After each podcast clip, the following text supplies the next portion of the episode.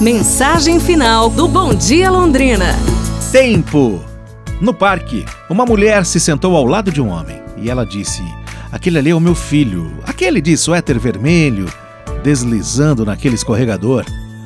Um bonito garoto, respondeu o homem, e completou ainda: Aquela de vestido branco, pedalando, a bicicleta é a minha filha. Então, olhando o relógio, o homem chamou sua filha: Melissa, o que é que você acha de irmos embora, hein?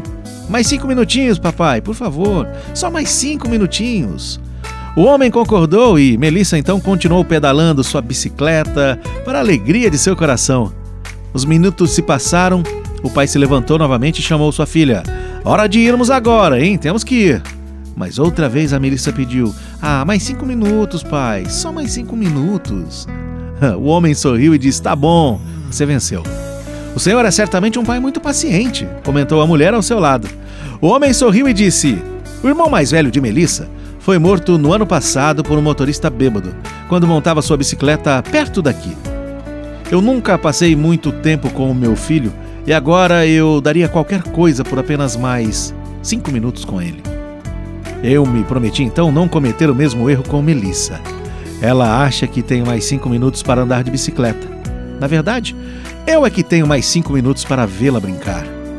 Em tudo na vida estabelecemos prioridades. Quais são as suas? Lembre-se, nem tudo que é importante é prioritário. E nem tudo que é necessário é indispensável. Dê hoje a alguém que você ama mais cinco minutinhos do seu tempo.